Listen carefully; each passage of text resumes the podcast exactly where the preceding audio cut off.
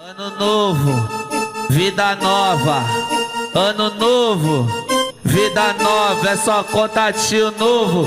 Quem perdeu que chora, é só contatinho novo. E quem perdeu que chora, quem perdeu, quem perdeu, quem perdeu, quem perdeu, quem perdeu que chora. Muito bem-vindo, você que se liga aqui no Despida Cast. Estou de volta para apresentar mais um episódio desse glorioso podcast. Ó, o ano já tá acabando, Papai Noel já tá chegando. Foram bons meninos esse ano? Se comportaram direitinho? Porque eu tenho certeza que aqui no Despida todo mundo se comportou direitinho. Com certeza. Embora os cancelamentos provindos de alguns episódios durante esse ano de 2021, estamos aqui firmes e fortes para falar de 2022. Por que não? Agora é hora da gente falar as expectativas que nós temos para os principais filmes que vão chegar aos cinemas no ano de 2022. E para isso eu tenho aqui o Sérgio e o Thiago, e claro, eu que vos falo que me chamo Pedro, né, Dari? Não é possível que você não lembre até hoje. Você que já é fã de carteirinha desse podcast aqui, que eu vi lá na sua retrospectiva do Spotify que o Despida é o podcast mais ouvido de todos da sua lista. Pô, lógico que vai lembrar de mim, né? Mas, enfim, sem mais delongas, meus amigos, vamos falar de 2022. Mas antes disso, quero saber como vocês estão, porque 2021 está acabando e vamos aproveitar aqui para fazer uma retrospectiva do que a gente já teve também. E aí, galera, Thiago aqui. E, cara, eu tenho que falar que assim, mano, eu até poderia concordar contigo, porque aqui só tem pessoas que foram bons garotos esse ano, né? Mas eu não sei se vocês consideram quando a pessoa diz que não gosta do Batman, né? Ah, contanto que seja um blefe, cara, eu considero.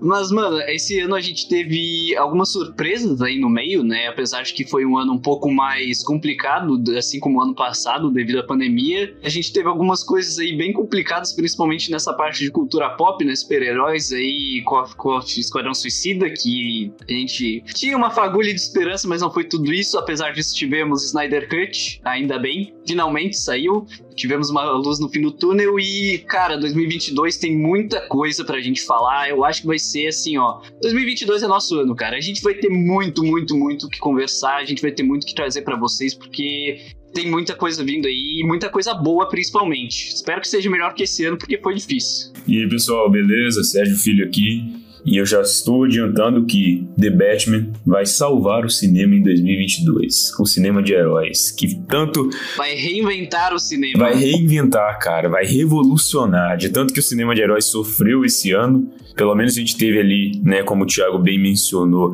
a fagulha de esperança que foi o Snyder Cut, esse filme incrível, essas quatro horas de puro deleite cinematográfico. Aí eu discordo que em alguns momentos ali é meio, meio arrastado, mas ok. É, eu concordo também. Vem com essa não, cara. Vem com essa não. Corta a onda aí.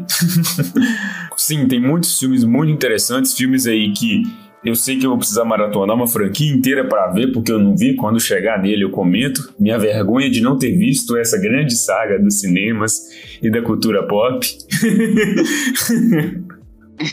Já até sei qual é. Já até sei qual é também. Eu não vou dar spoiler, não. Vamos esperar chegar lá pra ver se a gente acertou, Thiago. Porque, né, às vezes, como vocês sabem, eu, eu tenho meus, os meus pecados cinematográficos aí de grandes obras que eu não assisti por simples preguiça ou porque todo mundo fala bem eu acho que não pode ser tão bom assim porque eu sou real rabugento e chato. Mas eu vou ver, eu vou ver. Com essa declaração já sabemos quem vai ser cancelado, hein? É, normal. Normal aqui do Despida, velho. Nós vamos mudar pro Despida Cancelamente. Exato. É isso. Faz todo o sentido, velho. Além de cancelar nossa fala, cancela nossos pensamentos. Mas aqui estamos, então, devidos apresentados. E vamos pra 2022 também, já que esse ano, como vocês bem ressaltaram, não tivemos grandes produções. Particularmente falando, e agora uma nota de repúdio ao cinema de super-herói em 2021. A maioria dos filmes, se não quase todos, pra mim, foi abaixo da média. Então nós tivemos aí Shang-Chi, Viúva Negra, Eternos, é, o Esquadrão Suicida. Eu acho que o que se destaca mesmo é só o Snyder Cut. Mesmo assim, não é um filme que a gente fala que foi pro cinema. A gente não pode falar sobre o Homem-Aranha sem volta pra casa, porque o filme não estreou ainda. Então o nosso é, veredito e as nossas opiniões aí breves sobre 2021 se resume a tudo que a gente já viu, né? A gente não vai jogar pedra no filme, até porque na semana que vem tem podcast sobre. Olha que legal, finalmente chegou a hora. O mais aguardado do ano. Tô muito feliz. O filme do ano, estamos muito felizes, mas mais felizes vamos ficar assim que o ano virar, porque já em janeiro nós temos a estreia de Morbius no dia 27. Bom, Jared Leto está de volta depois de arru- arruinar o Coringa para arruinar agora o vampiro mais amado do Homem-Aranha. Mentira. Quem arruinou o, o Coringa de Leto foi o David Ayer, tá? Eu gostei dele no Snyder Cut, pelo pouco que apareceu, mas teve mais personalidade. É pra gente ver como o diretor influencia, né, cara? Bastante. E agora ele vem com a Sony em mais um filme de algum vilão do Homem-Aranha, né? Já que a Sony não tá podendo fazer filme solo do Homem-Aranha, que ainda está com a Marvel, é hora de investir nesse universo de vilões aí que já apresentou o Venom e que vai apresentar o Morbius e também o Craven, o Caçador, né? Não vamos nos esquecer disso, lá interpretado pelo Aaron Taylor Johnson e acho que tem estreia para 2023. Mas já quando é 2022, Morbius tá aí para ser mais um filme como Venom, tá? Eu acredito, galera, que o filme pode ser um ponto fora da curva no sentido da comédia. Não acredito que ele vai é, ser uma coisa pastel que nem Venom foi. Mas ao mesmo tempo, eu tenho um receio porque é a Sony, cara. E não porque é um vilão do Homem-Aranha. Eu acho que tem potencial sim para ser um filme bacana. O Jared Leto é um puta ator. Nós já falamos isso aqui no Despida. Assistam um Clube de Compras em Dallas. É muito pica. E ele até ganhou o Oscar por isso, né? É um filme excelente bem como a sua atuação. Porém, o cara agora tá queimado pelo Coringa, né? Então tudo que vier de projeto dele, o pessoal vai colocar os dois pés atrás e falar, hum, Jared Leto, assisto ou não. É, complicado, né? A galera consome só uma das coisas do, do cara e julga por aquilo. Assim como também foi muito julgado o Robert Pattinson como escolha do Batman, né? E que a gente já viu aí pelos trailers que, cara, dá para saber que ele vai entregar. Com certeza ele vai, porque o cara também é, é um excelente ator, mas eu já tô me adiantando, não, ainda não é, é hora de falar de, de Batman, então tem que falar um pouco sobre Morbius e a expectativa desse filme, que, cara, sendo bem sincero, para mim é tanto quanto foi Venom, os dois primeiros Venoms, que é nula, sendo bem sincero. Eu não espero muita coisa, não, não sendo hater, mas é que realmente é o tipo de filme que eu particularmente não gosto muito, apesar de que Venom 2 teve seus momentos, já falamos aqui, inclusive tivemos episódios sobre. Ouve lá se você ainda não ouviu, porque é um filme divertido, quem tá nos ouvindo aí pode ser que goste, porque é um filme pipoca, digamos assim, né? Mas, cara, cara, como eu disse, não é um tipo de filme que me agrada muito. É algo que até distou um pouco do personagem, mas quem sabe a Sony não surpreende aí, né? Eu acho que pode ser um filme ok, sabe? Também não espero grandes coisas dele. É, eu gosto do Jared Leto, sempre gostei dele, desde que eu conheci ele primeiro como cantor, né? Pra quem sabe, ele tem a banda 30 Seconds to Mars, que é excelente, quem gosta de rock aí ouve. Galera aí que é emo já tá como? Nossa, bom demais, bom demais. E mas no, filme que o Pedro citou também, o Clube de Compras Dallas, eu gosto muito dele lá, é um filmaço. E outros trabalhos que ele fez recentemente, Casa Gucci também, que eu tô ansioso para ver, que ainda não vi na verdade. E eu gosto de histórias de vampiros, cara, querendo ou não. Sou um exímio fã de Castlevania, tanto a animação da Netflix, que é excelente, quanto os jogos. Então eu quero ver porque é história de vampiro. Eu suspeito a falar de vampiro porque eu não vi Crepúsculo, né? Que é uma das mais famosas. Mas eu vi as outras histórias de vampiro. Não, mas é que, é que assim, existem histórias de vampiros que são boas e existem crepúsculo, tá ligado? Existe crepúsculo. Isso aí a gente descarta. É, é um spin-off dos vampiros, né, cara? A parte sombria, realmente sombria dos vampiros. Sim, cara, sim. Eu gosto muito do Drácula. É, eu ainda não li o livro, mas o filme. Entrevista com o Vampiro é muito bom também. Entrevista com o Vampiro é muito bom, Brad Pitt. Eu acho que, tipo assim, como o Thiago falou, não tenho expectativas, mas eu quero que seja legal. Porque eu tenho dó até hoje do Jared Leto pelo, pelo vexame que ele deu no, no Coringa. E eu quero que, o, que ele interprete um vilão ainda na cultura pop, né? Agora, que pelo menos é, tira esse, esse fado das costas dele de ter sido um Coringa ruim pro pessoal tentar esquecer isso de uma vez por todas e parar de botar a culpa no coitado do cara. E é aquilo, né? A gente, como a gente já disse anteriormente, a gente nunca espera que uma produção seja ruim. Pelo contrário, a gente quer que seja o melhor possível. Porque eu vou pagar pra ver, não quero pagar pra ver um bagulho ruim. Exatamente. É, vamos aguardar Morbius aí, como eu disse, chega em 27 de janeiro. E para você que vai acompanhar esse episódio até o final, com certeza, porque tem muita coisa boa pra gente falar, então não saia daí. Saiba que a gente enumerou os filmes por ordem de lançamento. Então, para ficar uma fácil compreensão e você navegar com a gente pelos meses até chegarmos lá no final de dezembro de 2022, saiba que nós vamos falar as datas aqui para você não ficar perdido, porque tem filme aqui que vai estrear no mesmo dia que uma outra grande produção também. E aí, meu amigo, haja dinheiro. E se você não tiver dinheiro, assim como nós, que somos pobres, você vai ter que escolher ou um ou outro, tá? Então isso é muito importante. Mas logo no mês seguinte, carnaval chegando, né? Mês do feriado aí, fevereiro. É, carnaval chegando não, né, cara? Fica em casa, hein, galera. No, Nova Variante tá aí. Aqui na minha cidade não liberaram um bloco de carnaval, não, tá? Aqui eu nem sei, cara. Mal tem carnaval aqui. Aqui, liber... aqui liberaram, mas eu já não vou de... eu já não vou para carnaval desde sempre, então para mim já não vai fazer diferença. mas em fevereiro nós temos Sony de novo, por que não? A Sony já chegando, chutando a porta aí em 2022 com Uncharted, adaptação do jogo de PS4 no dia 17 de fevereiro. E honestamente, é mais uma adaptação de jogos e a gente sabe que essas adaptações não costumam dar muito certo. Pelo pouco que eu vi do trailer de Uncharted, pelo pouco que eu joguei da franquia Uncharted, eu percebi que existe uma fidelidade visual, mas o trailer parece aquele blockbuster genérico de sempre, mas dessa vez protagonizado pelo Tom Holland, né, velho? O aranha favorito de vocês. E aí, expectativas para Uncharted? eu não tenho. Aqui, ó, é consenso do Espírito, todo mundo sabe que é o melhor Homem-Aranha, né? A gente fez até aqui um episódio ressaltando, cara. Sim, exato. Eu, eu não joguei os jogos de Uncharted, como eu já comentei aqui no Despida, principalmente no Despida de Games, sobre o xCloud o stream de games. Ouçam lá, muito bom, inclusive que eu tenho só Xbox e PC. Então eu não tive PlayStation 3 nem 4. Ou então não joguei nenhum Uncharted. Mas, graças à bondade aí da Sony, né? Vai sair Uncharted Chief Collection, um negócio assim, que vai sair o Uncharted 4 e o DLC Standalone Lost Legacy no PC, eu pretendo jogar. Porém, vou dar minha opinião com base no trailer, já que eu não conheço os jogos. Parece um blockbuster genérico também, como o Pedro bem comentou com o Tom Holland. Essa é a diferença. Vamos pegar um roteiro genérico, colocar o Tom Holland para chamar o dinheirinho ali e o Mark Wahlberg lá também. Ah, não que o Tom Holland não atraia coisas genéricas, né, cara? A única coisa genérica que eu vi, que não é genérica na verdade, que eu vi do Tom Holland é o filme Cherry com os irmãos Russo e mesmo assim o filme é ruim. É, exatamente. Cara, tem o Diabo de Cada Dia também, né? Não que ele seja prota... É, o Diabo de Cada Dia não é genérico. Não, esse, esse eu passei longe, esse eu não quis. O filme é até bom, cara, o filme é bom. É, é legal, mano, eu gostei. Também gostei. É, mas Tom Holland, então, pelo visto, não vai conseguir vender Uncharted pra vocês, né, velho? Porque, honestamente... Não, não vai. É uma franquia que é bacana, tenho que dizer, como eu disse, joguei pouco, mas joguei e conheci um pouco, principalmente do 4, que saiu pra PS4. Mas não me chama atenção a ponto de ir ao cinema e falar: oh meu Deus, eu vou ver Uncharted, porque pode ser uma parada totalmente eh, nonsense, que nem foi outras adaptações aí que a gente já se cansou de ver, como World of Warcraft. Então, sim, não sei o que esperar. Cara, pra mim, assim, eu particularmente não joguei nenhum, não conheço quase nada dos jogos. Sim, bem, bem superficial mesmo. Não, tanto que eu não sei nem a história do, do plot do jogo, mas o que eu tenho de noção, assim, pelo que eu, pelo que eu vejo, parece muito inspirado em Tomb Raider. E a gente já tem um filme justamente do, Tomb Raider que saiu em 2017, se não estou enganado. Com Alice Vikander, sim.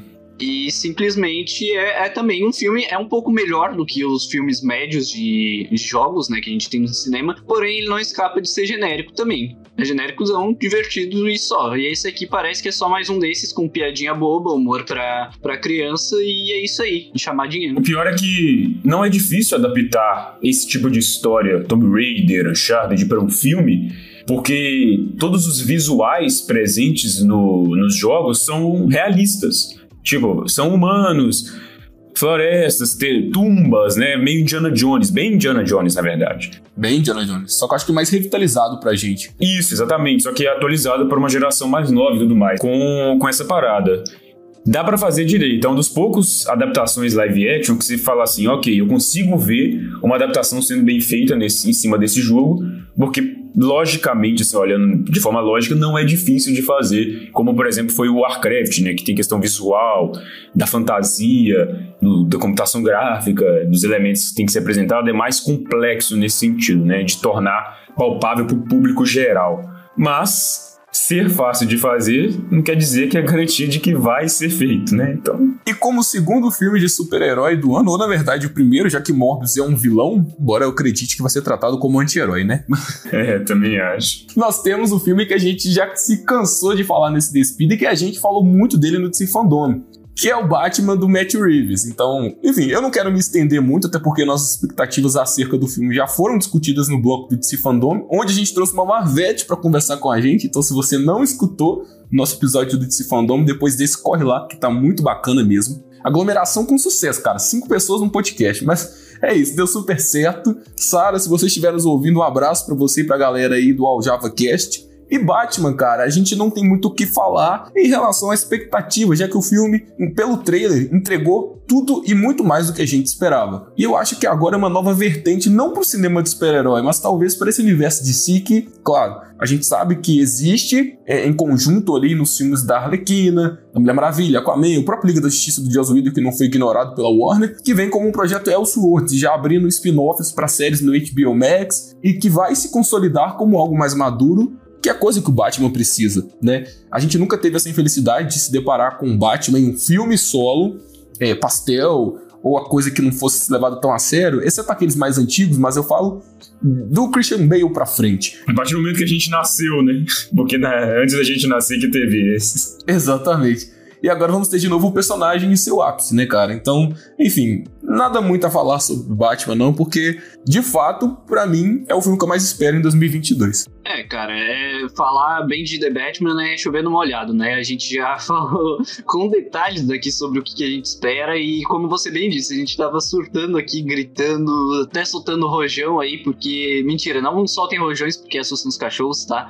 Mas a gente tava comemorando aí quando saiu o segundo trailer, porque, cara, realmente aquilo ali tá uma obra de arte. Até hoje eu vejo o segundo trailer, cara, toda semana. Exato, e, cara, tudo, é tudo que eu sou do Batman e eu que também não sou tão fã do Batman assim, apesar de que eu gosto bastante do universo. Cara, é tudo que queria e mais um pouco. Sem dúvidas. E o cara tem um Muscle Car como Batmóvel, cara. Isso me ganhou demais. Eu sou fã de Muscle Cars. Eu vou pirar demais nesse filme, cara. O Batman é um personagem que mexe com o nerd, cara, não tem como, porque ele leva a parada em um nível mais maduro. Não que o Homem-Aranha não mexe, ele tem esse poder também, prova aí de que a bilheteria de Homem-Aranha está estimada em seu primeiro fim de semana alcançar 500 milhões ao redor do mundo, né? Então, tipo, é um evento colossal, às vezes até maior do que Vingadores Ultimato. Mas o Batman também, por outro lado, como a gente sabe, é o carro-chefe da DC, em qualquer mídia que seja, e agora vem pro cinema depois de tanto tempo. Se vocês bem se lembram, o último filme solo do Batman foi em 2012, cara. Cavaleiro das Trevas ressurge. Depois disso, nós tivemos o Ben Affleck em Batman vs Superman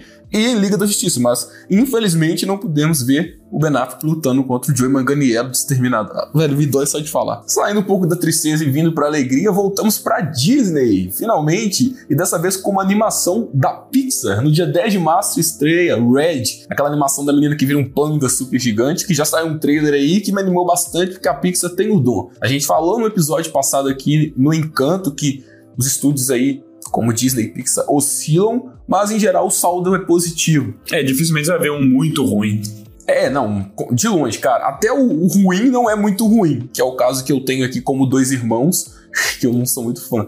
Mas, pô, Pixar é sempre bom e o Lourenço até reclamou no episódio passado da frequência, né? Ou então da Disney estar se sobressaindo, ignorando um pouco a Pixar a fim de alavancar o seu estúdio, que eu discordei viamente. Mas, novamente, é bom ressaltar que ano que vem é o único filme da Pixar, então. Porque Pixar, velhos, é aquele evento como se fosse um Star Wars. Acontece um ano sim, um ano não, um ano não, um outro ano não, e depois vem de novo. Saca? A gente aguarda por uma animação da Pixar porque a gente sabe que vai ser algo diferente. Em maioria, eu digo, né? Claro, tem as ruins lá, mas, pô, eu, eu, sou apaixonado por animação. Eu falei no episódio passado sobre Encanto, embora eu não tenha gostado muito da animação, e é bacana ver isso. E eu quero ver qual vai ser agora a mensagem que a Pixar vai nos passar com esse filme, no dia 10 de março. Cara, é, é, a gente tem essa certeza, né? A Pixar ela é sempre muito assertiva e ela sabe fazer muito bem um, filmes que conversam tanto com as crianças para entreter elas, tanto quanto para os adultos com mensagens que tocam a gente, né? E isso é muito único. O último que eu me senti assim foi Soul, que saiu no final de 2020 e, cara, que filme! Aquele filme é incrível. Eu, eu tô com a sensação de que esse Turning Red aí vai ser bem na mesma pegada, até porque tá falando sobre algo que também todos nós já passamos em algum momento, né? Que é a, o início ali da adolescência e toda essa metáfora de se sentir desencaixado, né? Ele estranho. Cara, isso é muito da hora. Eu quero muito ver como é que eles vão trabalhar sobre isso aí, mano. Cara, eu sou suspeito a falar de animação. Todo mundo que acompanha há mais tempo sabe. Porque, embora eu goste de muitas animações aclamadas da Pixar, como Divertidamente e a minha favorita, que é Carros, o primeiro, eu não gosto, por exemplo, de Toy Story. Nenhum deles. Então. Crime, crime, discurso de ódio, isso aí, cara. Crime, crime. Então eu suspeito de falar. É melhor nem ficar comentando demais sobre o fato de eu não gostar de Toy Story aqui, porque senão o Pedro vai teleportar pra minha casa aqui e matar. É, matar eu acho muito exagerado, cara. Um espancamento, talvez só. Ah. Como diria, como diria o choque de cultura, o espancamento de pai alcoólatra, né? Igual a DC. Um pescotapa de leve. É, eu sou agora um garoto psicopata. Partindo para abril, nós temos duas estreias. E uma delas me chamou muita atenção porque recentemente nós tivemos o trailer, velho. Eu falo para vocês que eu gostei muito e me surpreendi muito, muito positivamente com o primeiro filme, que foi do Sonic. Então nós vamos ter o Sonic 2 aí com mais personagens ganhando vida. E Sonic é a prova perfeita de que reclamar na internet adianta sim. Se você reclamou na internet pro Snyder Cut, você venceu na vida. Mas se você também reclamou por Sonic, foi como ter ganhado na Mega Sena. Porque mudaram CGI, ouviram os fãs, entregaram um filme hiper mega divertido. Não sou o maior fã de Sonic do mundo, até porque joguei pouco durante a minha infância, eu era mais da, do Mario. Mas, cara, que filme gostosinho de assistir. Que coisa divertida. O Jim Carrey tá muito bem no papel. E esse segundo filme do Sonic promete muito, cara. Porque, porra, Sonic de casaquinho, velho. É minha nova religião. Cara, eu só quero que tenha pelo menos o Knuckles falando Do you know the way? É só isso que eu quero. Se tiver isso, para mim, acabou. Se eles colocarem esse meme no filme, cara, é 10 de 10. Eu já. Eu coloco em tudo que é site nota máxima. Já podem me cobrar aí que eu vou dar 5 de 5. 10 de 10 não, cara. É 5 de 5. Não esqueça que o Despida trabalha com 5 de 5. Não, no, no, eu estou falando falando nos sites. Eu estou fazendo em geral. Ah, não, tudo bem. Achei que o cara queria lacrar aqui de novo, né? Não, não. Não, não estou substituindo o lacrezo neste episódio. Cara, assim como o Pedro, eu também tive uma excelente surpresa com o primeiro Sonic. Eu não vi nos cinemas, eu vi bem depois, bem depois que saiu. E eu gostei bastante, me diverti muito também. E esse trailer tá muito bom, cara. Eu só quero uma coisa: cena pós-créditos com o Shadow. Quem conhece Sonic aí. Nossa, o Shadow. Já tô feliz por ter o Knuckles e o Tails. O meu personagem favorito do, na mitologia do Sonic é o Knuckles, gosto muito dele. Mas o Shadow ia ser do caralho pro terceiro filme, cara. O Shadow é brabo. E é, e é com certeza, cara, é uma teoria que você tá supondo aí que com certeza deve acontecer, porque os planos pra Sonic, agora que já estamos no segundo filme, provavelmente é uma trilogia. Sim, sim. Então por que não encerrar a trilogia com ele? Pô, ia ser incrível, cara. Ia ser. Nossa, ia ser muito bom, muito bom mesmo. Mas Sonic, adaptação de games que deu certo aí. Misto de CGI com live action que deu certo. Algo que não costuma dar certo também. Que deu certo, cara. E se você colocar no papel, é uma parada tão tosca. Porque a gente fala, ah, pô, um ouriço de CGI conversando com um cara normal. A gente já viu isso em outras obras e sempre foi muito tosco. Sim, o, o negócio é que o filme tem ciência de que isso é tosco e faz piada com o fato de ser tosco, tá ligado? E, e é legal que o filme, ao mesmo tempo que ele tem um pé no infantil, ele agrada a gente que é um pouco mais velho também. Então eu não esperava estar falando bem de Sonic porque eu fui pro filme sem compromisso algum, tanto que eu nem vi trailer nenhum do primeiro filme, somente o visual dele. E aí depois que mudaram, eu falei, pô, pode ser bom. Assisti aquele filme Sessão da Tarde mesmo, e cara, gostei. Gostei, e aí estou provando para você que me acha chato que eu não sou 100% lado sombrio, tá? Eu tenho meu lado da luz também. E eu não sou 100% cult, tá? Eu gosto de filme pipoca também. É, tá vendo? Em 2022, cara, vai ser o ano que o Despida vai se redimir com essa galera. A galera que nos ouviu durante esse ano de 2021 e falar, ah, pô, os moleque mal amado, que não gosta de nada, que reclama de tudo. Não. 2022, vamos mudar. E ainda em abril, finalizando o mês, né, com as principais novidades, no dia 14 nós temos Animais Fantásticos e Segredos de Dumbledore. Cara, eu sei que o Sérgio provavelmente estava se referindo à franquia Harry Potter no começo do episódio, quando ele disse que nunca assistiu. Porra, era isso, Thiago, que você tava pensando também? Com toda certeza, mano. Ele. Sim, acertou, miserável.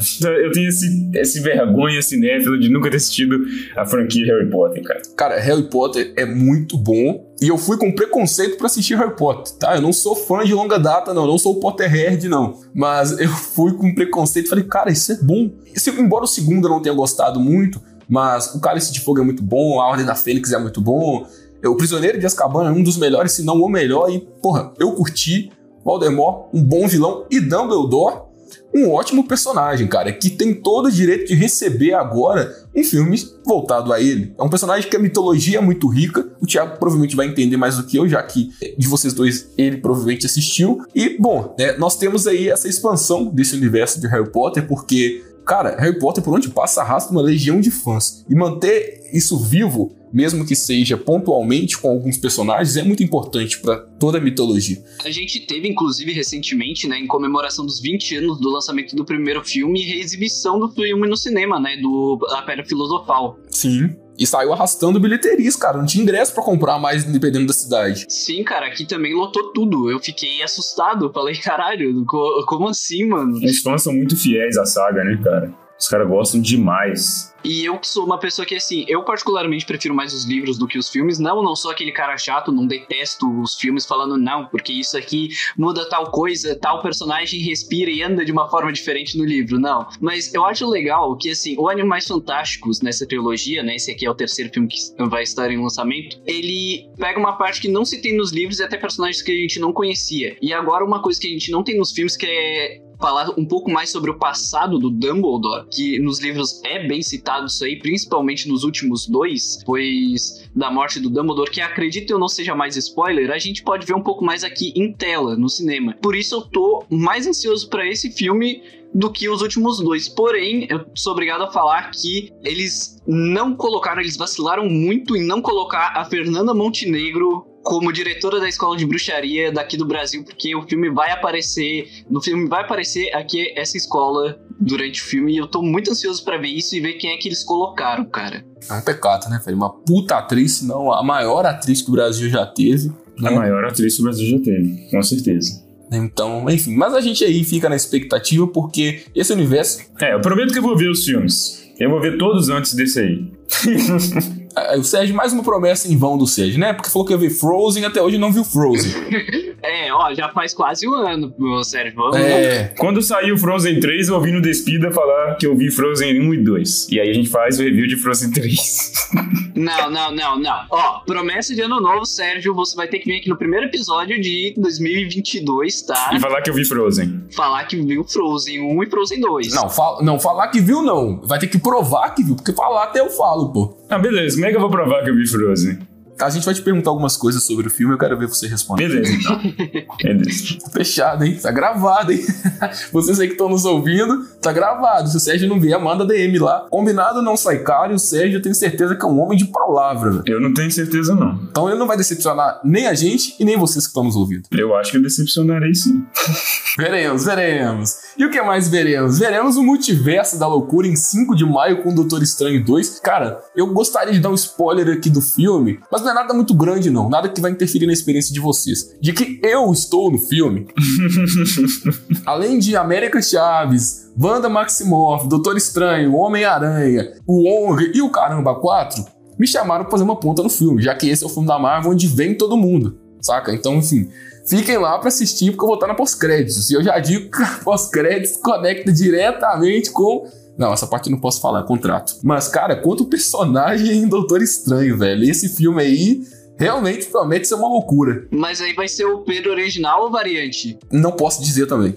Seria spoiler, cara. Não posso, tô sob o contrato da Marvel. Eu sei que Kevinho aí tá escutando o podcast traduzindo lá pro inglês. A gente perdoa, a gente passa pano, pode dar uma de Tom Holland aí. Não, não, eu não sou língua aberta, não. Mas, velho, Doutor Estranho 2 promete mudar muita coisa nesse MCU. E parece que esses filmes aí, onde reúne muitos personagens, é praticamente um Vingadores Guerra Infinita é, em partes. Porque Homem-Aranha Longe de Casa promete muito, trazendo personagens já consagrados dos filmes do Homem-Aranha e também pontas pro multiverso. Mas Doutor Estranho, cara, porra, tá disposto aqui a chutar a boca do balão, se é que em 2021 eles ainda usam essa expressão, né? Enfim, eu sou velho, foi mal, não dá. Mas eu tô com expectativa. Tô com expectativa, só que uma coisa me entristece, porque houve muitas refilmagens nesse filme e uma delas disse que eles tentaram refilmar o filme para deixar a Wanda menos vilã. Porra, mano, a Feiticeira Escarlate como vilã seria foda nesse filme, saca? Então, é, essa dualidade aí, a parada dela. É porque ela é meio vilã, né? Sempre que ela aparece. Ela é meio vilã, né, velho? Ela é impossível. Pega aquela animação do X-Men, por exemplo, velho. É, passaram um paninho pra ela lá no. No WandaVision passaram um paninho pra. Até os moradores passaram um paninho pra ela, cara. pra ditadura que ela criou dentro daquela cidade. E os caras passam pano pra ela. é, e os moradores. Não, tá tudo bem. É sobre isso e tá tudo bem, velho. Esse é o final de WandaVision. por essa nem o TikTok esperava. Eu tô com medo porque o próprio Benedict Cumberbatch tava falando que ele tava até com. Uh, tava preocupado com esse filme, porque ele disse que tava muita bagunça dentro da produção, tá? É, e o Benedict é um cara, tipo assim, né? Com experiência né, no meio cinematográfico, metódico, organizado, cara, ele, ele é conhecido por isso, sabe? Nas próprias entrevistas dele, ele fala sobre. O Doutor Estranho é um dos personagens que eu mais gosto atualmente do MCU, sabe? Então eu queria ver algo que. Eu quero ver algo que seja realmente bom. Então eu espero que eles façam algo certeiro dessa vez. Assim como a gente teve, por exemplo, até melhor, na verdade, eu gostaria que fosse do que Shang-Chi. Eu gostei bastante de Shang-Chi, mas foi uma surpresa, né? Realmente personagem Z dos quadrinhos, não é algo conhecido. De fato. Tomara que seja bom mesmo. A única coisa que me garante um pouco de fé nesse filme do Doutor Estranho é a direção do Sam Raimi. Então, com ele, eu sei que a coisa pode não sair uma completa bosta. É. Mas eu acho que a Marvel tem tudo sob controle, cara. É muita coisa pra introduzir pra que fique as coisas meio vagas. Então, bom, Agora a gente sabe que o Doutor Estranho é o principal rosto do MCU, depois que o Homem de Ferro morreu, e consequentemente é um personagem que aí vai vender muito, tanto que ele tá no filme do Homem-Aranha e ativamente no marketing, então resta nos esperar aí. E lembrando que esse filme ia estrear no mesmo mês de Batman, em março, mas a Marvel aí é, entre aspas, arregou, tem quem diga. Peidou na farofa. E botou o filme para 5 de maio, o que é bom para nossos bolsos, né, cara? Porque eu gostaria muito de assistir os dois no cinema. Com certeza. E quero assistir no cinema ano que vem os dois e colocar um perto do outro ali, pô. Então, me dando esses três meses de descanso aí, eu fico feliz. Mais à frente, ainda no mês de maio, agora no finalzinho, mais precisamente no dia 27, nós temos aí o quarto filme da franquia John Wick, que é muito consagrada e muito elogiada aqui por vocês, né, velho? Várias vezes já peguei vocês elogiando aí as cenas de ação de John Wick. E o Kenny Reeves, né, que é Deus no céu e Deus na terra. John Wick com o cabelo de Jesus. cara, bastidores do Despida, tá em off aqui, eu tava falando com o Sérgio e, cara, desse próximo ano, né, em 2022, os dois filmes que a gente tá mais esperando, a gente entrou em consenso que, que é The Batman e John Wick, cara. E não tem, não tem como. Simplesmente os possíveis melhores filmes do ano aí. Além de que John Wick acertou na trilogia inteira em entregar um puta filme de ação com cenas inovadoras no jeito de filmar, na coreografia. John Wick 3, cara, aquilo ali, mano, é muito absurdo, cara. É ação do início ao fim e a ação muda muito, tá ligado? Cada momento você tem um tipo de ação diferente. Tem cena só com arma branca ali de faca, tem perseguição de moto com ninja, tem cena de cavalo, tem cena com cachorro. Vou ter que ser um pouquinho chato aqui, que eu acho que no final do terceiro filme dá uma, um pouquinho de deslizado nas cenas de ação. Parece que perdeu um pouquinho a criatividade, mas não é demérito, não é ruim, não estou reclamando, tá? Também depois de passar o filme inteiro fazendo cena criativa, uma hora você tem que esquecer pra acabar mesmo. mas sim, sim.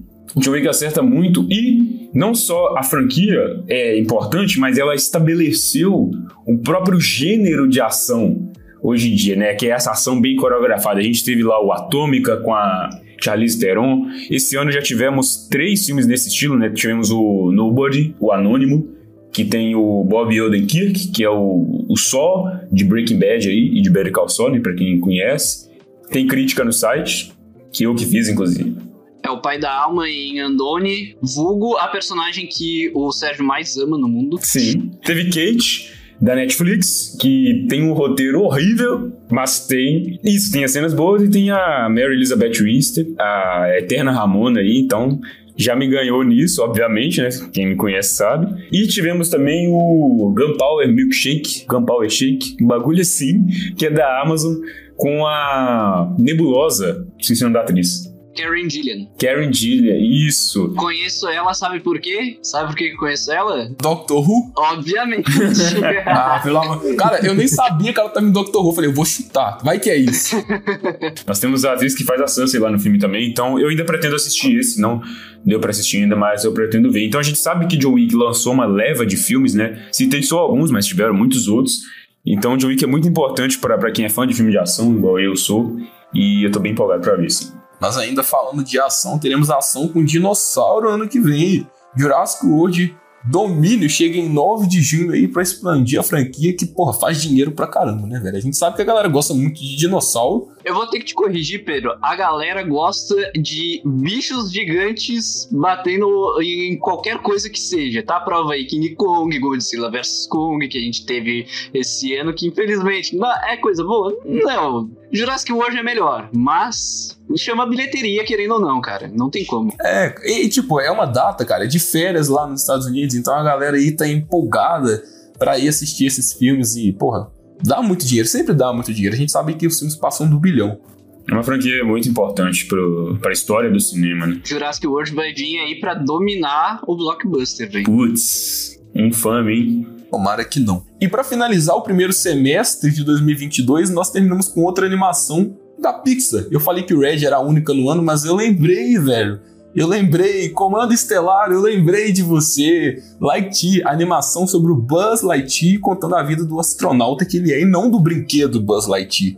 Essa eu tô mais interessado, cara. Cara, essa aí parece bem interessante, porque para quem já conhece, né, esse aí não é, como o Pedro bem citou, não é, é sobre o brinquedo em Toy Story, é mais como se fosse contando a história daquela série onde a gente vê o, o próprio Andy ali, né, assistindo o desenho do Buzz Lightyear no, nos filmes. Então vai contar essa história sobre o personagem na série ali dentro do filme, ou seja, filme sobre uma série dentro de um filme.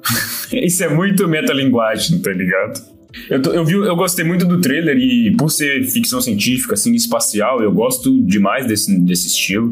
Ah, eu, eu tenho, eu sou, sou... É, você também gosta bastante. Tem problema pra falar, né, cara? Eu sou cadelinha de ficção científica. Passei pano pra Loki por isso. Por incrível que pareça, eu tô bem empolgado para ver Lightyear por causa dessa, dessa, dessa questão. Eu não, eu não sou muito fã do Toy Story, como eu falei, justamente por essa parada do brinquedo. Eu acho bem brinquedo. É, Mas. Por isso que o cara não gosta de Chuck também, né, cara? Complicado. Então, provavelmente, provavelmente. E porque eu não acho graça, mas. Provavelmente. É, mas eu, eu quero ver, cara. Por incrível que pareça, eu, eu, eu tô bem empolgado pra ver Lightyear. O trailer tá lindo, mano. Aquela animação tá absurda. E a Pixar, né, cara? Provavelmente não é só uma história do Buzz Lightyear. Isso. Vai ter uma mensagem no final e a gente espera que seja muito bonita, como outros projetos foram. E, de novo, é uma forma de você também manter a franquia Toy Story viva. É o primeiro projeto da Pixar, então merece. Não tô falando que a gente deveria ter um Toy Story 5. Acho que já deu, né? Mas você abrir para outros personagens, talvez dá certo. Estilo filme de Velho Oeste. Vai ter que ter um mineiro de novo, cara. Faça um, um Woody. Um Red Dead Redemption do Woody. Os caras querem um, um, um Django com Woody, velho. Sim, mano. Faça um, uma animação da Pixar para maiores, de Velho Oeste. O Woody dirigido pelo Tarantino, por que não? Isso. E partindo pro segundo semestre, começamos agora em julho com Thor 4, velho. Thor, Amor e Trovão. A promessa de termos novamente o Thor imponente e agora com uma nova Thor, por que não? A Jane Foster assumindo o manto do Thor que o Chris Hemsworth realmente já disse aí em algumas entrevistas que a hora do Thor tá chegando e a hora de passar o martelo para alguém. Tô curioso para ver esse filme, até porque o vilão é o carniceiro dos deuses, Gore, dessa vez interpretado pelo Christian Bale, e é um vilão que a gente é cadelinha. Para quem já leu a fase do Jason Aaron aí dos quadrinhos do Thor, cara, é incontestável dizer que o Gore é um dos melhores vilões do Thor. Só que nós temos em contrapartida um Thor que não se assemelha em nada com um dos quadrinhos. Então tô curioso para ver como vai ficar essa adaptação aí. O Pedro fez tanto marketing dessa fase, eu li, comprei encadernado e, meu Deus do céu, que bagulho bom, cara. Que bagulho bom. Eu fiquei perplexo com essa fase, é muito boa, cara. E a gente vai ter a substituição pela Jane Foster, o que eu acho maneiro também, porque eu também tô lendo a fase da Jane Foster. Eu, depois que eu peguei esse arco do Thor aí, eu fui engatando, filho, não parei mais não, eu tô lendo tudo. Eu só tô observando vocês aí com hype, esperando coisas, teorizando coisas, mas eu devo lembrar para vocês, tá, que aqui também é direção do Taika Waititi, tá? É. Gosto dele em algumas outras produções fora Marvel, gosto. Porém, Thor Ragnarok, acho que todo mundo aqui é unânime daqui do Despida que a gente não gosta, tá? Isso. tá? Tem coisas boas, o visual é bonito. O visual é bonito. A trilha sonora é boa. A trilha sonora é boa, mas o filme como um todo, ele não traduz o que o personagem é. E isso me deixa bem triste, ainda mais que ele puxa muito pra uma pegada mais piadista, ainda mais que os outros filmes em que ele já tinha aparecido. Então, eu tenho medo de que isso acabe. E a gente, a gente, a gente lembrando, a gente não tá falando que o Thor não faz piada, ele faz. Quem Deus do Thor sabe que ele faz. Mas é outro tipo de humor, não é aquele estilo que o Taika usa. Mas aí que tá, hoje a gente chega numa fase do MCU que a gente não vai ver mais desse Thor que a gente vê nos quadrinhos. Nós reclamamos tanto do Thor aqui no podcast, em vários episódios, porque nós somos leitores do Thor nos quadrinhos e a gente vê algo discrepante com o MCU.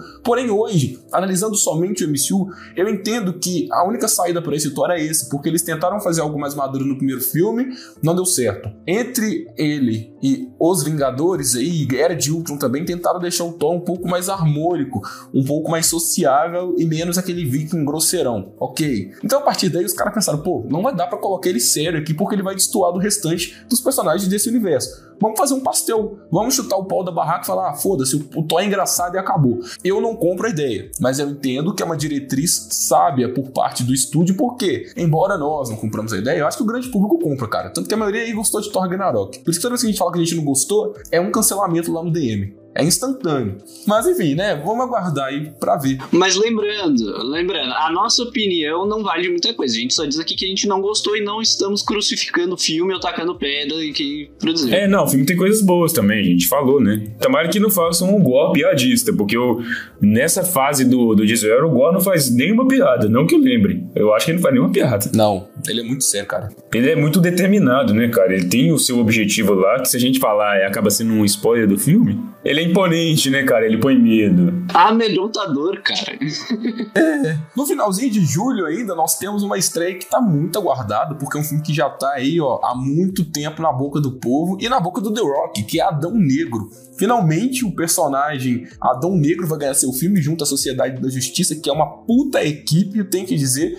Vocês aí que não gostaram de Sociedade da Justiça Segunda Guerra Mundial, assistam lá no HBO Max que chegou e mudem o conceito, porque é um filme muito bom e uma equipe muito bacana. E finalmente, né, o nosso fancast aí foi atendido porque não tinha outro cara para fazer o Adão Negro além do The Rock, e o filme parece ser um filme muito mais cabeça, mais maduro, um filme épico diferente de Shazam, que é o contraponto do anti-herói do Adão, né? Então, vamos aguardar aí, porque também falamos de Adão Negro no DC Fandom e estamos muito empolgados, cara. E outra, não vai ter o Shazam parecendo aquele boneco daquele filme do, do, do Schwarzenegger lá, com, com enchimento, não. Porque o The Rock é o The Rock, né, cara? A rocha. O cara dispensou o uso de enchimentos, obviamente, ele é o cara que menos precisaria de enchimento no mundo para fazer um filme de super-herói. E a gente já viu as fotos que saíram pela Total Filme que tá sinistro, cara, tá imponente. A gente falou não só no Fandom, como no próprio episódio em que a gente fez sobre especialmente o The Rock, tá? De tanto que gostamos desse ator. Todos aqui passamos pano, nunca errou em nenhum filme. O filme errou, o The Rock não. Exato. Tá? Tenho dito. Quem é The Rock, mano? Para as trevas, a luz. Para o pobre, o pão. Exatamente. The Rock é foda, cara. Aguardamos aí algo épico com ele. E não só com ele, mas tudo que o personagem apresenta é muito legal, cara. Eu gosto muito da mitologia Sim. do Adão Negro. E tem que salientar aqui que também já foi confirmado que nesse filme ele será anti-herói, tá? Ele não vai vir como figura de vilão. E eu acho isso até interessante porque o personagem tem muito mais a agregar como anti-herói do que vilão. Ele é muito mais interessante dessa forma. É, como vilão ele depende do Shazam. E né, ele cara? seria meio que desperdiçado, sabe? Tipo assim, ah, ele ia derrotar ele no filme, talvez ele nem voltaria no próximo, sabe? Sendo um anti-herói, a gente pode ter uma franquia do Adão Negro, sabe? Talvez uma trilogia do personagem. Ah, se der certo, cara, eles vão fazer um outro filme e aí vai combinar tudo em Shazam versus Adão Negro. Nossa, tomara, cara. Tem tudo para dar certo, mano. É DC, é The Rock. E eu acho que vai pegar um, um bilhão esse, hein? Já vai estar tá numa situação melhor, eu acho, e... Não, acho que não. aí, já, aí já é demais. Cara, é, é, The Rock, mano. Ele puxa muita bilheteria. Tá, mas aí também eu não acho, não. Acho que uns 700 mil pé. 700 milhões, quer dizer. 700 mil é foda. É, é, vamos aguardar, cara. Eu não quero fazer ainda porque o mês de julho tem torno no começo do mês e a galera ainda vai estar tá surfando no hype. Sim, sim. Mas uns 700 milhões faz, isso aí eu acho que tá garantido. No dia 6 de outubro nós temos um outro filme, mas dessa vez um filme animado e que você bem conhece porque o primeiro é muito aclamado. Finalmente a continuação de Homem-Aranha no Aranha Verso e dessa vez ela vem subtitulada de parte 1. Ou seja, teremos mais um filme do Miles Morales aí. E, velho, não tem o que falar de mal dessa animação. É tudo muito bonito, tudo funciona. O arco do cara é bom, o visual é inovador, tem que dizer aqui, porque é algo que a gente nunca viu nas animações. E, porra, Que animação gostosa de assistir, velho. Aranha Verso 2 promete ser melhor ainda. E o Sérgio vai passar pano aí porque ele já se apaixonou pela personagem da Gwen, velho. A Spider-Gwen, velho, desde o primeiro. Nossa, desde o primeiro, cara. Eu gosto muito do visual dela, tá ligado? Eu sou, claro, eu sou suspeito de falar porque ela. Eu gosto de, de, de visuais diferentes, assim, sabe? Meio. Igual o cabelo dela, eu acho muito estiloso o cabelo dela. Eu acho muito estilo aquele cabelo que é raspado da lateral, assim. E. É culpa do Miles, né? Desculpa do Miles, obrigado, Miles, inclusive. E, eu, e, e esse é diferente, tá ligado? Tipo assim, você não tem nenhuma personagem, uma, nenhuma super-heroína no, nos cinemas que tem esse visual mais diferenciado, meio adolescente e tal. Até mesmo agora no, no Gavião Arqueiro, a gente tem a Kate, que é uma adolescente, né? Mas ela não tem esse visual diferente. Ela é uma pessoa, um visual ok. Embora eu ame a personagem também de qualquer forma. Mas a Gwen, ela tem tanto esse visual quanto a personalidade dela é muito maneira. Porque ela, lá na, no filme ela já tem já um, uma experiênciazinha, né? Como heroína, né? O Miles que tá iniciando, mas no universo dela ela já atuava e tudo mais. Tanto que ela perdeu o. Tanto que ela perdeu o Peter no universo dela já. E ela ajuda o Miles a lidar com a Dugan também, né?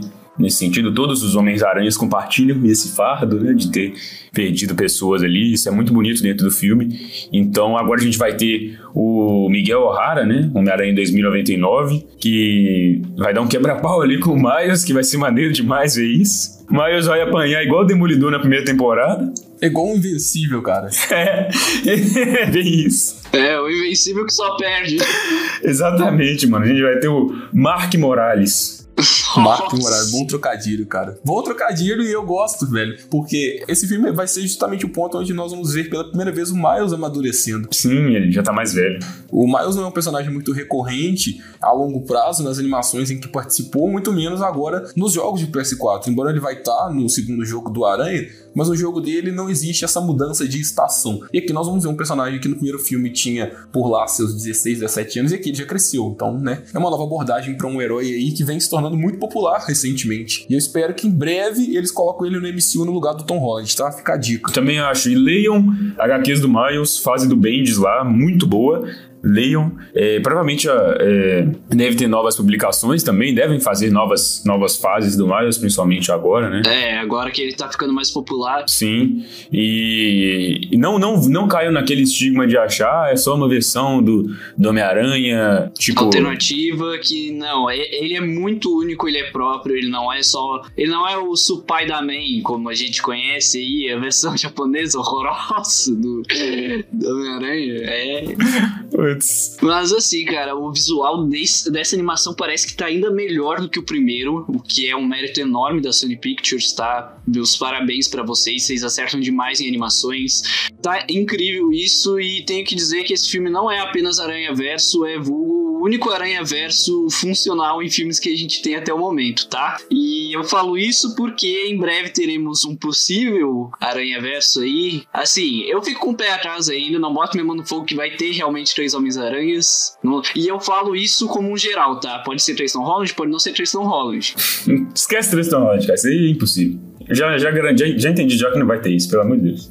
Pode até ter, mas aí também vai ter os outros. Eu tenho certeza. E, inclusive, Aranha Verso é o meu filme favorito do Aranha. Tem gente que tem Homem-Aranha 2 lá do Tobey Maguire como favorito. Na Aranha Verso é com certeza melhor. Não tem como. Mas, cara, eu sou apaixonado pelo Aranha Verso em todas as versões, porque eu também gosto muito da versão do Peter Parker do Aranha Verso, que aparece lá, né? A gente sabe. E o Peter B. Parker. Tem o Peter B. Parker também, mas o próprio Peter Parker que tá lá é, meio que desiludido da vida, sofreu as perdas dele, terminou, divorciou da Mary Jane e tal. Vê isso no filme, esse Peter Parker mais maduro, e vê ele recuperando a sua vontade de ser herói através do Miles, vendo o Miles querendo fazer a diferença, se empolgando com os poderes e querendo ajudar as pessoas, cara, é muito bonito, cara. É isso que tem que ser sobre. O Homem-Aranha tem que ser sobre isso, mano. Isso falta no filme do Tom Holland, falta na, na saúde, falta coração, tá ligado? Falta a alma do personagem e não o cara querendo deixar de super-herói pra tirar férias uma escola. É brincadeira, cara.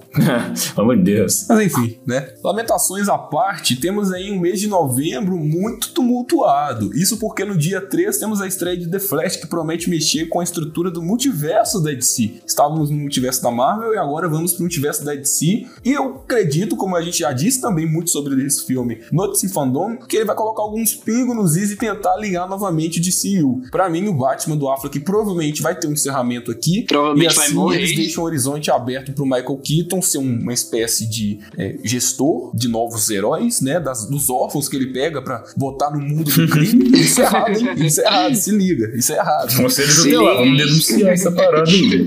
Cancelem o Batman e deixar o Robert Pattinson agora como Batman no universo isolado. Então, cara, não dá nem para teorizar o que vai ter nesse filme do Flash. Eu não sei quem vai ser vilão aqui, se tem Flash reverso, e é por isso que eu gosto tanto. Até porque depende também da Batgirl, né, cara? Eu acho que o Batman que aparecer no filme da Batgirl vai nos dizer o que, que vai acontecer nesse Flash, sabe? É, sim, mas como o Flash chega primeiro, cara, eu acredito que a Batgirl pode se passar. Então, mas eu acho que pode sair coisas sobre Batgirl antes, tá ligado? É, eu acho que o Batgirl se passa antes. Sim. Entendeu? E aí nós vamos ter um encerramento do Affleck no filme do Flash. Pode ser também, pode ser também, de fato. E aí tu tá confusão, hein? A Warner, a Warner não consegue acertar time de filme, cara. é, não, mas o Flash vai vir pra corrigir, cara. Eu tenho fé, tenho fé. Que vai ser a correção desse universo. E aí eles podem seguir de uma forma mais linear, que. Eles podem aproveitar e também já trocar o Barry Allen pelo Wally, né? Por favor. Cara, a parada é o seguinte. Não, pô, não mata ele não, ainda não. Não, não matar, mas troca aí, ou pelo menos introduz. Ah, podia introduzir. Podia introduzir. Você não gosta do Ezra Miller, não, cara? Só porque ele enforca os fãs? eu não, não tava esperando. Mas eu acho que pode. O, o caminho para descer que eu gostaria de ver seria: nesse filme do Flash, a gente estabelece a linha principal do universo ok? Estabelecida essa linha principal do universo, a gente continua com essa cronologia do DCEU, ok? Que já foi estabelecido, né? Já tem os filmes. Não apaga os filmes anteriores, né? Só continua mesmo, até porque a gente vai ter Aquaman 2, né? Que vai continuar do primeiro, então apagar eles não vão. Shazam 2, enfim, né, a gente já sabe. Aí beleza temos esse universo. A gente continua tendo os filmes separados da DC, como Coringa, por exemplo, né? Que seria como se fosse o DC Black Label dos cinemas, entre aspas aí, para quem conhece o selo dos quadrinhos, né? Que são histórias fora da cronologia e adultas e tudo mais. E o The Batman, que pode estar dentro desse DC Black Label aí, é, entre aspas, como eu disse, que são histórias à parte. Nos quadrinhos isso funciona muito bem para DC. Funciona de maneira excelente. Eu acho que pode funcionar no cinema. É, no cinema também funcionava, cara. Os filmes do Nolan aí, ó, funcionava em um universo que não existia Superman, Mulher Maravilha, essas porra. Sim. E, e tipo, uma coisa não impede a outra de existir, sabe? Sim, até porque a gente já viu também que vai ter uma outra versão do Superman, aquele Superman da Terra 2 que a gente já conhece. É, exato. Vai ter a série no HBO Max. HBO Max está trazendo muitas produções originais da DC que podem se enquadrar nesse, entre aspas, Black Label que eu disse aí, né? O Batgirl vai ser no universo principal, né? Que a gente vai ter o o, o Gordon da Liga da Justiça. Eu fico na expectativa de ver, eu fico na expectativa de ver pelo menos uma cena aparecendo o Jay Garrick correndo de calça jeans, tá? ia ser muito bom, cara. Podia ter uma ponta do Jay Garrick, cara. Eu gosto muito dele, ia ser muito bom. Eu gosto muito dele também. E mas eu acho que funcionaria muito bem e traria uma diferença com o universo Marvel, porque OK, o universo compartilhado, mesmo que fosse um vídeo de Suns mais leve, eu queria ver, porque eu gosto muito dessa parada mística eu e o, e o Thiago aqui, a gente já falando, né? Somos grandes fãs de fantasia, The Witch, Senhor dos Anéis. Então a gente gosta muito dessa coisa envolvendo magia, sobrenatural. Eu sou absolutamente fã disso. E a Marvel, ela parece que ela tem um pouco de medo de fazer isso. Porque mesmo o Doutor Estranho sendo sobre magia, ele aí, no primeiro filme ainda é um pouco, tipo assim, realista, por assim dizer, uma magia, entre aspas, realista, sabe? Que parece que tem medo de ser maior, de ser mais profunda. E eu espero que tenha isso no segundo, que seja uma magia mais densa, sabe? Mais que arrisque na fantasia, de, ser uma coisa despirocada como a magia consegue ser em diversos universos diferentes que a gente tem. É, o Sérgio citou Marvel, então vamos voltar pra Marvel, já que Flash já foi muito debatido por nós de ser fandom, porque a Marvel vem uma semana depois de The Flash com a estreia de Pantera Negra 2, cara. Wakanda para sempre. Infelizmente tivemos o falecimento do ator principal Pantera Negra, então vamos ter alguém assumindo o manto do Pantera Negra e a expectativa muito recai sobre a Shuri, né? A irmã do Pantera Negra, interpretada pela Letitia. E, cara, eu vou falar com você antes de mais nada. Esse filme aí vai causar uma confusão no meu bolso, porque Flash dia 3, uma semana depois Pantera, meu amigo. E a gente tem que assistir os dois, cara. Não tem essa de, ah, eu quero ver só um. Não, eu quero ver os dois. Eu confesso que o fato de não ter o, o, Chadwick me desanima muito, porque eu gosto muito dele, eh, não só como Pantera Negra, mas em outros filmes, né? Como ator mesmo. Uma grande perda aí pro cinema, que foi. E, eu, assim, sendo bem honesto, não acho que a irmã dele consiga carregar esse legado do personagem, porque mesmo aparecendo pouco como Pantera, ele, para mim, ao meu ver, já deixou a sua marca no personagem, já deixou o seu legado. Não tô falando que ele é insubstituível, não. Não é isso. Mas é, eu gostei muito dele. Ele consegue ter essa essa, essa personalidade, passar essa, essa bondade ao mesmo tempo essa hombridade da realeza, né? Como ele é o, o rei de Wakanda e tudo mais. Então, eu gostei muito dele, ficou muito marcante ele para mim como Pantera, embora eu não goste de, de, outros pontos do filme em si, mas ele, para mim, é a melhor coisa daquele filme, eu gosto demais. Então, é triste, cara. Eu discordo porque tem é, o, o Killmonger é, consegue roubar a cena, cara. Ah, não, mano. Ah, mano, esquece Killmonger, cara. Não sei, não sei o que, que esse galera vê tanto no Killmonger, mano. Cara, nada. Ah, cara, eu acho ele ok, mano. Eu acho ele ok. Para mim, o Pantera é muito mais maneiro. Não, eu discordo, mas tudo bem. Né? Cada um discordando em seu canto. Mas eu acho que, claro, nós estamos lidando aí com o falecimento de um ator que a Marvel não esperava que isso fosse acontecer. Então as medidas tiveram que ser tomadas diante daquilo. Olha, galera, vamos ter que mudar tudo que a gente estava planejando aqui, saca? E colocar um novo Pantera, enfim. Eu acho em respeito à saga, em respeito ao ator e à família, os envolvidos, eles não mudaram o ator. Mas nós vamos concordar, e eu acho que eu tenho que me policiar em dizer isso para não soar um pouco feio, de que os personagens são sempre maiores do que os atores. Então, se hoje, por exemplo, um ator X fala que não quer mais interpretar o personagem, meu amigo, tchau, eu arrumo outro. No caso do, do Chad, foi diferente porque ele faleceu. Mas se a Marvel quisesse incutir um outro ator pra Pantera e falar, ah, galera, é o mesmo Pantera, eu compraria a ideia, sabe? Porque aquele personagem continua existindo. A gente já teve isso no próprio MCU, né? O próprio Hulk já mudou, o Máquina de Combate já mudou também. Então, tipo, é algo que a galera talvez até não se lembre porque foi bem no início. Então, a gente meio que se acostumou. É, e são personagens menos relevantes, né? Por assim dizer, porque tudo bem, o Hulk é relevante, mas era um incrível Hulk de 2008. Tem gente que nem sabe que esse filme faz parte do MCU. É, exatamente. É, com o Pantera ia ficar um pouco mais difícil de fazer isso, porque a galera já viu a imagem do cara em um filme solo e sua participação em Guerra Civil. Então eu entendo. Mas, de novo, como a gente não tem informação nenhuma sobre esse filme, não sei, é só aguardar aí pra saber o que eles vão fazer. Sim, e tem a, a provável introdução do namoro, né? Que ele está sendo especulado também. É, rumores, né, cara? Rumores. Sim, rumores, rumores. É, será que a gente vai ver futuramente os Illuminati no MCU? Sem o Stark? É, sem o professor Xavier? É, vamos ver, né, cara? Não, professor Xavier pode ter, eu tô falando futuramente. A gente tem. Pode ter. O Stark não vai ter, de qualquer forma. Ah, não sei, cara.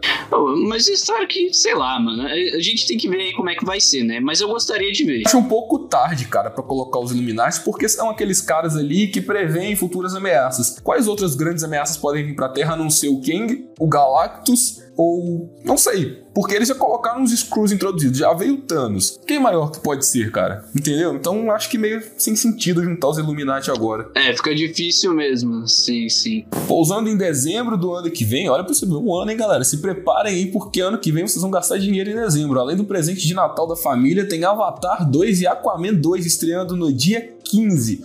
Os dois filmes chegando junto aí. E embora o hype para Avatar não seja muito grande, há sempre o sentimento de curiosidade para saber o que James Cameron vai entregar, né? Porque o primeiro Avatar revolucionou o CGI, muita gente pagou pau para isso, e a história não é nem tão repercutida, não. Mas desse novo eles prometem de novo revolucionar o CGI. Eu vi um papo aí de 3D sem óculos. Sério, existe isso, cara? Isso é meio Black Mirror, hein? Meio, meio bizarro, meio bizarro. É, vai botar um, botar um chip do Elon Musk na cabeça? Pô, não sei, cara. Eu gostaria de ver, cara, porque o cinema precisa disso. Hoje a gente chegou num comodismo em CGI, velho, que são poucas produções que se distanciam das outras. Normalmente é sempre a mesma explosão. Alô, Michael Bay. E, tipo, tá tudo dentro da mesma forma, entendeu? E eu acho que vai ser realmente um mês para lavar nossas almas. E por que lavar nossas almas? O trocadilho não é à toa. Avatar 2 tem a promessa de se passar na água, assim como Aquaman. E a gente sabe que o trabalho de James Wan em Aquaman foi sensacional. Então, porra, um mês aí pra gente esperar grandes coisas e em grandes níveis com relação a visual. Cara, eu tenho que falar aqui que eu tô bem curioso, principalmente com Avatar 2, tá? Porque a gente já tinha, desde o lançamento do primeiro filme, que o James Cameron já falava que já tava trabalhando numa sequência e já fazem o quê? Mais de 10 anos? é, uma década aí pra, pra fazer. Acho que, realmente, acho que é bom realmente ele revolucionar o cinema de novo, porque, cara. É porque ele filmou dois ao mesmo tempo, né, cara? Ele filmou o dois e o três Então também teve essa questão de. Mas aí 10 anos de gravação desse filme? Não, não, não de gravação, né? Mas imagina a pós-produção desse filme, irmão. No mínimo, o cara vai ter que inventar o quarto dele. ele, vai, ele vai fazer a gente enxergar igual o Dr. Manhattan, ver as linhas de tempo do, do negócio. É, mano, vai ser, vai ser complicado. E, Passado, presente e futuro ao mesmo tempo. e Aquaman 2 eu tenho que dizer que, cara, é, pelo pouco que a gente viu, tem algumas coisas aí se movimentando que eu tô achando interessante. Porém, eu não posso dizer muita coisa, porque assim, eu gosto sim do primeiro filme, apesar das diversas piadas que eu já fiz aqui no próprio podcast, né? Não, não sou hater do filme, não sou hater do James Wan, mas eu fico com um certo receio porque eu fico por- me perguntando pra onde é que eles vão levar isso, sabe? Então eu fico com um pouquinho de pé atrás, mas não é, não é assim do hater. Eu só realmente não sei pra onde eles vão, então eu, eu prefiro me privar de hype pra não ter decepção, como a gente já falou em outros episódios, né? É justo, cara. É, uma opinião diferente, cara. Eu não esperava isso, porque eu tenho muita segurança nessa franquia do Aquaman, porque é uma franquia que visualmente já tá bem estabelecida, então nós não vamos ter bosta saindo daí. Da mesma forma que todo o conceito visual dos trajes, dos equipamentos, o cara, o traje do Arraia Negra, velho, aquele ali é puro quadrinhos. Não tem como ser mais fiel que aquilo. É, é a perfeição, É mano. muito bacana. E agora o Arraia sendo vilão desse filme, né? Buscando finalmente a sua vingança contra o Ar. Me empolga. Me empolga sim, porque o universo do Aquaman é muito bom e é um personagem que é muito relevante. E a DC tendo dado partida ao Aquaman primeiro com a Marvel no namoro, já estabelece esse conceito subaquático aí de Atlântida pra todo mundo pra ficar na cabeça. Fora que, cara, eu suspeito de falar que eu gosto muito do Jason Momoa, e mesmo ele não sendo um, um ator, puta ator, nossa, meu Deus, grande ator, mas ele tem o carisma, é o mesmo caso do The Rock pra mim, claro que o The Rock ainda tá um nível maior, porque é o The Rock, né, mas eu gosto muito do Jason Momoa, gosto muito do ator que faz o... O, Arraia, né? Eu tô bem empolgado pra ver o filme, principalmente pela questão visual, como a gente sempre comenta, e a ação. Eu acho a ação do Aquaman muito épica, principalmente no final, né? O cara lá montado nas criaturas marinhas. É muito maneiro, cara. É muito bonito de ver. E o Jason Momoa carrega bem um carisma legal do personagem. A única coisa, o único ponto baixo pra mim de Aquaman Todo mundo reclama, ah, meu Deus, explosão do James Wan, mas sinceramente isso não fez tanta diferença assim pra mim, não. O que mais fez diferença pra mim é a Amber Heard, né, a Mera, que eu acho ela bem sem graça. Cara, eu acho que tá na mesma medida. Eu sempre tive muita antipatia quanto a Mera nos quadrinhos, por ela ser uma personagem muito é, burrona, saca? Aquela personagem grosseirona. E no cinema ela é menos, mas ela não é carismática. Então, tipo, como eu disse, é a personagem que não fede e não cheira pra mim. Não acho que seja demérito da atriz e sim do roteiro. Também. Mas eu acho que vai ser um bom filme. Eu tenho, tenho boas expectativas. E até tem uma questão também que, que já saiu lá no fandom, né? Que vai ter algumas partes no deserto lá e tal. Achei bem maneiro isso, que o Aquaman usa um traje escuro, né? Diferente. Gostei daquele traje também. Eu achei muito maneiro. Agora, Avatar, todo mundo sabe que eu não gosto do primeiro Avatar. Já falei um monte de vezes aqui no Despida. É ok, CGI, beleza, tá. Mas isso pra mim, mano, não vem de filme. Desculpa aí quem é fã de computação gráfica e entusiasta dessa parada. Isso pra mim não vem de filme. Eu sempre fui o cara que no videogame, a menor das coisas pra mim é o gráfico. Então, pra mim, o que mais importa no, no jogo é jogabilidade e história. No filme, é história. Então, tipo, se o filme não tiver uma história suficiente, ele pode ter o melhor CGI do mundo, pode parecer que eu tô vendo atores reais ali naquele CGI que pra mim caguei. Com todo respeito. A história do, do Avatar é tão mais ou menos que eu, eu, eu, eu- Cara, eu posso fazer um desafio, tá? Fala com qualquer pessoa que assistiu o filme, o que até mesmo gosta muito do filme. Pergunta o nome de, um, de qualquer personagem, pra ela falar o nome de qualquer personagem, não vai lembrar. Não vai, cara. O, o filme ele não é marcante por isso, né? Mas vamos ver. Vai que agora eles conseguem trazer um aprofundamento da mitologia e tornar o filme mais interessante. Eu não vou jogar pedra no filme. O primeiro filme também foi um risco, né? Foi um teste, de certa forma. Então talvez agora eles tenham mais segurança para aprofundar muito mais nisso. E tomara que o filme passe mais tempo naquela parte lá dos, dos avatares de foto, né? Dos bichos. Porque a parte dos humanos, pelo amor de Deus, dá vontade de dormir, cara. É muito chato. E falando em franquias que são piores, né? Como o Pedro aí bem citou, é o caso também do que a gente vai ter aí ano que vem, né? Com a Netflix, o famoso Planet of the Dead, né? Que os caras estão investindo nessa franquia de zumbi do Snyder, que, cara. Pelo amor de Deus. Cara, é- eu nem trouxe isso pra nossa listagem, até porque vai estrear em streaming, não cinema, como as obras que a gente citou. Mas como você pontuou, eu tenho que dizer que eu nem vou assistir, nem vou me dar o trabalho. Infelizmente, Zack Snyder, você perdeu um fã. Mentira, continuo gostando do cara. Ah, cara, eu vou assistir. Sinceramente, eu vou assistir. É, mas embora eu esteja, eu esteja mais empolgado para ver o Rebel Moon do Zack Snyder, que vai ser ficção científica. É, sim, esse parece ter um conceito bacana, parecido com Star Wars. Sim, já anunciou que a Sofia Boutella vai ser a protagonista. Eu gosto muito dessa atriz, para quem não lembra, ela tá em Kingsman para quem é de um filme mais comercial, né? Também tá em Atômica. E no clipe do Michael Jackson, tá? Hollywood Tonight. Assistam. E é, Kingsman Atômica. E, para quem é mais, entre aspas, cult, ela tá no Clímax, do Gaspar Noé. Puta, Gaspar Noé aí tu puxou, hein? Gaspar Noé eu puxei, né, mano? Nossa, ninguém, ninguém tá ouvindo vai conhecer esse porra. E na sinopse do filme também vai ter sobre uma questão de luta contra uma um império ditatorial, bem na vibe Star Wars mesmo. E eu gosto de como o, o Snyder aborda essa parte grandiosidade, épico sobre esses conflitos, então eu acho que ele pode se sair bem nisso aí, sabe? Então é isso, galera. Passamos aqui pelas principais novidades para 2022 e a maioria temos expectativas altas, até porque tem muita coisa em jogo, principalmente pro lado nerd aí, ó, de Marvel e DC, porque são muitos filmes de super-herói ano que vem, ou seja, Despeda Cast vai estar recheado de novidades, pode ter certeza certeza que a gente vai trazer tudo aqui em primeira mão. Vamos no cinema assistir, vamos no cinema se decepcionar também com alguns, por que não, né? Enfim. Tem esse risco, tem esse risco. Mas o que importa é que parece que 2022 será um ano melhor do que 2021 no cinema. Pelo calendário que nós temos aqui, os títulos nos animam mais, né? E eu tô mais confiante, até porque é, se tudo for permitido, os cinemas vão estar em sua total normalidade e as bilheterias vão voltar a fazer aquele sucesso estrondoso que faziam até a época de Vingadores Ultimato. E chegando ao final, gostaria de agradecer você, ouvinte, que nos acompanhou até aqui, que ficou por dentro tão animado quanto a gente com as novidades de 2022. E claro, vai gastar o seu suado dinheirinho, assim como a gente, lá no cinema, para depois vir ouvir o nosso Despida Cast, pra gente chorar migalha aqui, né? Como sempre. E olha que ano que vem a gente está prometendo ser pessoas melhores, hein? Vamos ver se essa promessa vai ser cumprida. Claro que a gente deixou alguns filmes de fora da lista, como Missão Impossível 7, Indiana Jones e etc. Porém, não são filmes menos hypados do que esses que citamos, mas aqui, né, a gente tem que selecionar uma ordem de preferência e também de sucesso dentro da cultura pop que vai bombar no cinema ano que vem. Meus queridos amigos, muito obrigado pela presença de vocês, Tiago, Sérgio, espero encontrar vocês sãos e salvos né, no episódio de semana que vem do Homem-Aranha. Espero que não faça nenhuma loucura dentro do cinema quando aparecer três Tom Holland. É, em off eu já falei, tô falando aqui também. Se eu não aparecer no episódio de Homem-Aranha pra ser roja, eu fui preso por ter tacado fogo no cinema porque tinha três Tom Holland na sessão, tá? Complicado, complicado. O episódio de semana que vem promete, cara. E você ouvinte, novamente, se liga aí nas nossas redes sociais. Estamos agora bombando com o TikTok, a rede social do velho e do jovem. Tá? Não acho que tem só dancinha lá, até hoje não temos dancinha, mas em breve vamos ter.